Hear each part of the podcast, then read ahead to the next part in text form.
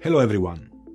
Morocco, Portugal and Spain where 101 games will be played. Marruecos, Portugal y España. Así hacía el largo anuncio el presidente de la FIFA, que es el máximo órgano del fútbol, que nos devolverá un mundial casi medio siglo después, en 2030. Un mundial, pese al tsunami Rubiales y pese al escándalo Negreira, pero donde el arte de la geopolítica y los juegos de equilibrios han estado y sobre todo van a estar muy presentes. Soy Javier Atard y hoy es viernes, es 6 de octubre. El Mundo al Día, un podcast del mundo.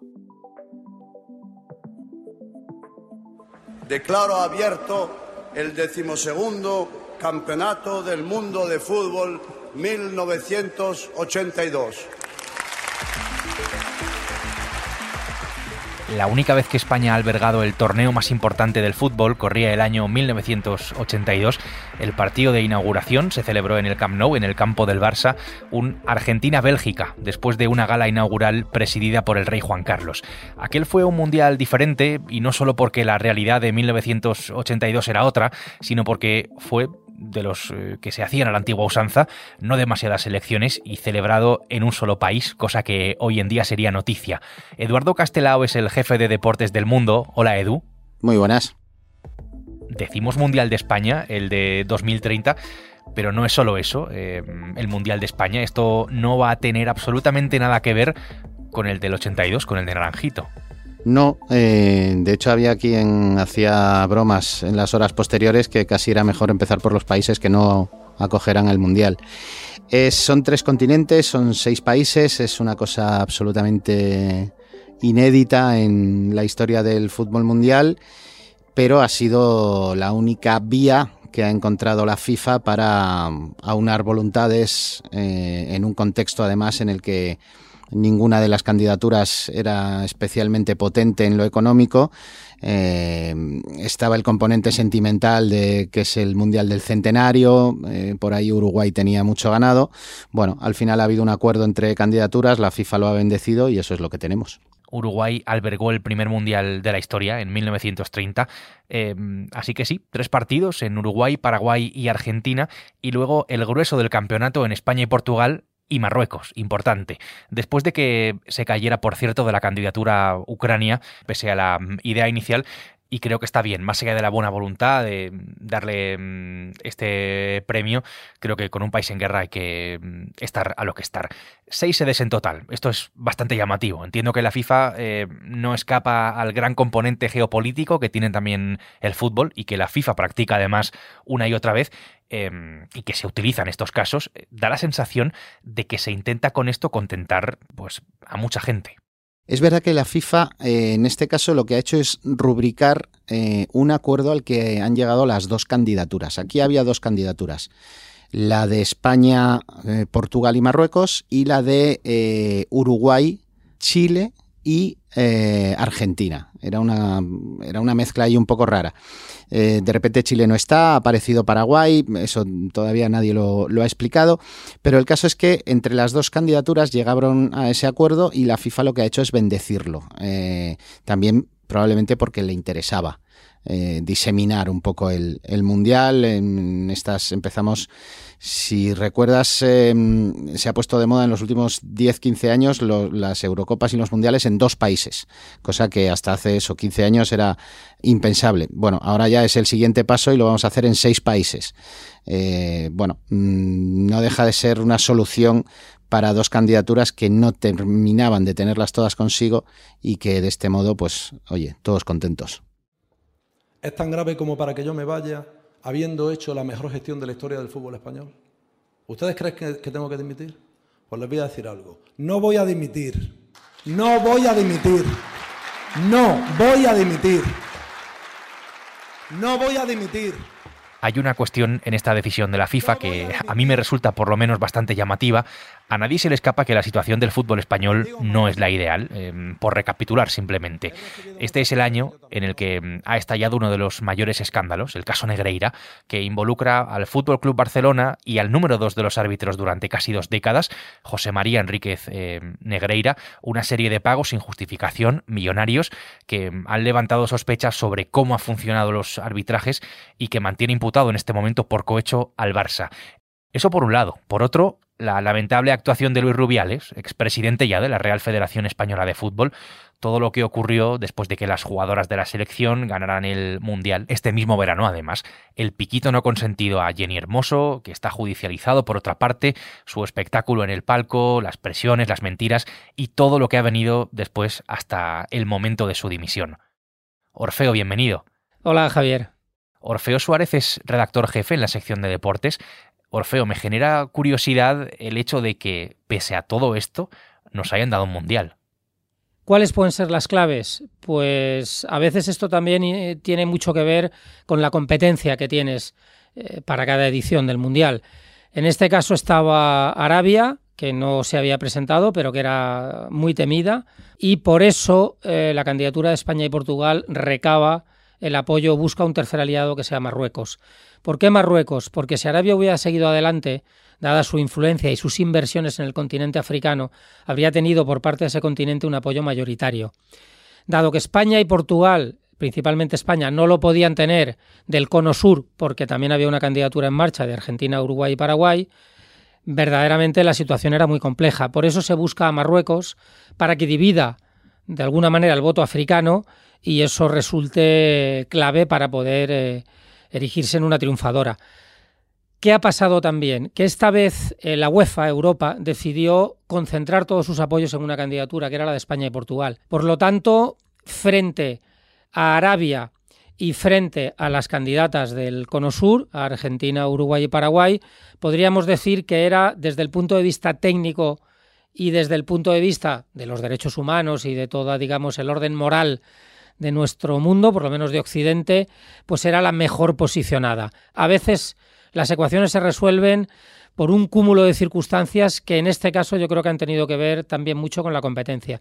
Si hubiéramos tenido un competidor de nuestro segmento, creo que el caso Negreira y especialmente el caso Rubiales habrían pesado mucho porque en una campaña en nuestra contra nos habrían sacado las vergüenzas. Hay que recordar, solo por acabar, que el mismo organismo que fue el primero en suspender al presidente de la federación, que fue el impulsor de la candidatura, es el que finalmente ha dado a su federación y a su país el premio del Mundial.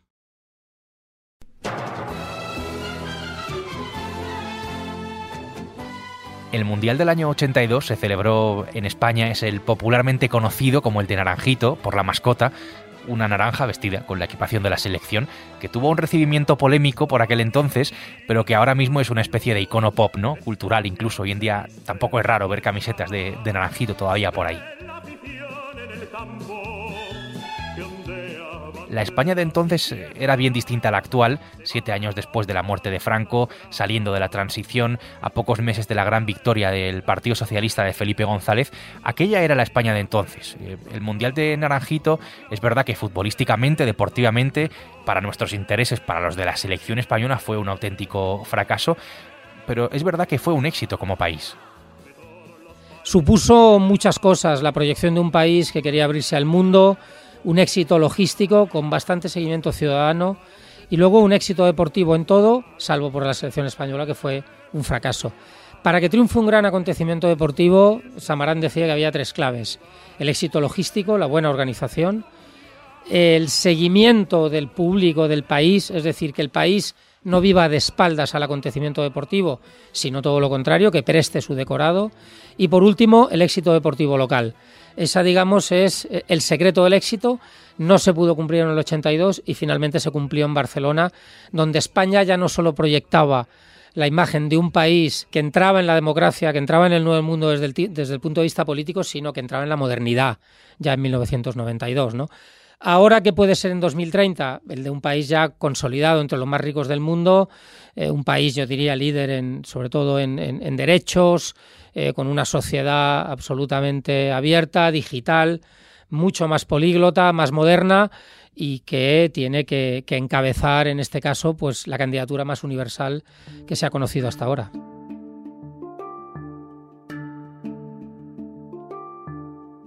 Uno de los grandes temas de discusión a partir de ahora son las sedes, los estadios, las ciudades en los que se van a jugar pues todos los partidos, ¿no? Va a traer seguro polémica, quitando los tres partidos del principio en Sudamérica, España, Portugal y Marruecos se van a tener que repartir el desarrollo del campeonato 101 partidos en distintos campos durante el verano de 2030.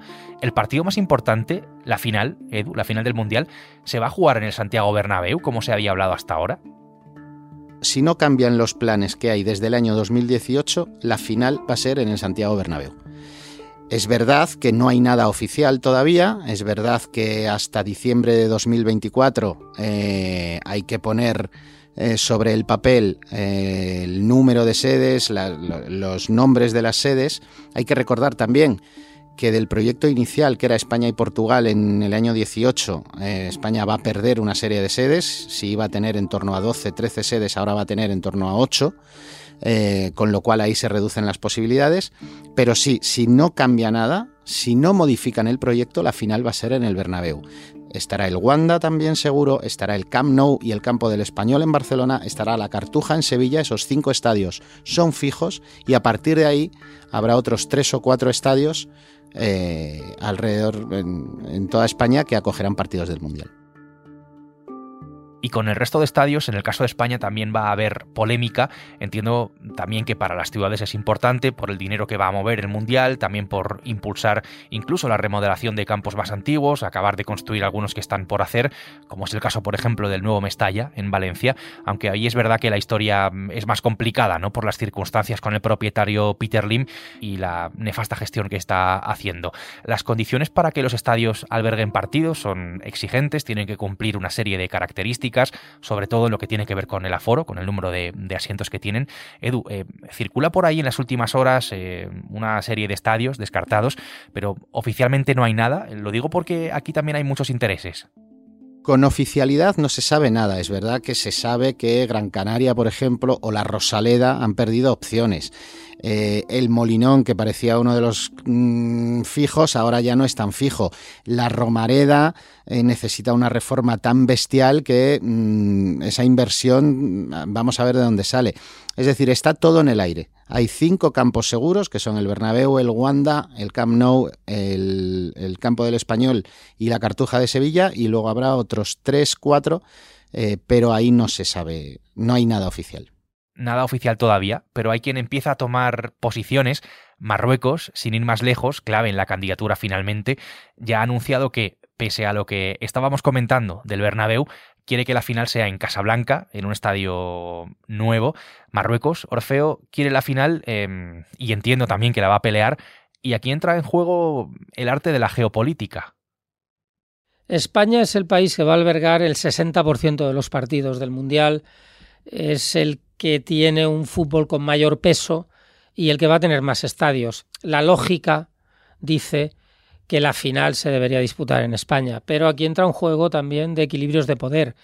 Y la presencia de Marruecos en la candidatura es muy importante porque acaba de consolidar a España y Portugal, porque tiene una diplomacia muy hábil, Marruecos muy hábil, y unos servicios secretos que ya conocemos por otras cosas que nos han sucedido en España, no tan agradables, pero es un país diplomáticamente muy bien situado, eh, aliado de Estados Unidos, eh, que se lleva muy bien con los países del Golfo, que además es un aliado estratégico de España después de las alianzas muy polémicas, por cierto, últimas con el gobierno de Pedro Sánchez, y por lo tanto está en una posición privilegiada para pedir cosas y para hacer valer su fuerza. ¿Esa fuerza le va a ser suficiente para albergar la final? Mi opinión es que no pero no tengo dudas de que lo van a intentar. Y luego, es algo también muy importante, viene de un gran éxito deportivo en Qatar, donde su selección fue nada menos que semifinalista, por lo tanto, todo influye en, la posición de Marruecos, que en mi opinión ha sido muy inteligente en esta partida y, y, que tiene mucho que decir. Va a ser un duro rival no solo para la final, sino para las semifinales o para los partidos importantes. Todo esto es lo que hay detrás de este Mundial de 2030 en seis sedes distintas y a partir de aquí es cuando se abre la batalla por los estadios. Veremos qué ocurre y, y quién consigue más, porque esto, como hemos visto, no es solo fútbol. Orfeo, gracias. Gracias a vosotros, Javier. Edu, gracias. A vosotros.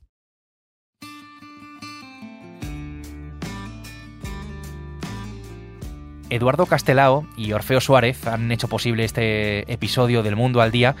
Ya sabes que para escuchar este podcast todos los días solo tienes que acudir a elmundo.es, que es nuestra web, que es la web del mundo, o también puedes hacerlo a través de las principales plataformas de audio, en la que tengas en tu móvil, en la que más te guste, en la que estés habituado a utilizar, ahí estamos y ahí te puedes suscribir. Bueno, pues así es como terminamos esta semana, pero el lunes estaremos otra vez por aquí. Hasta entonces, gracias, buen fin de semana y saludos de Javier Atard. Has escuchado El Mundo al Día, un podcast del mundo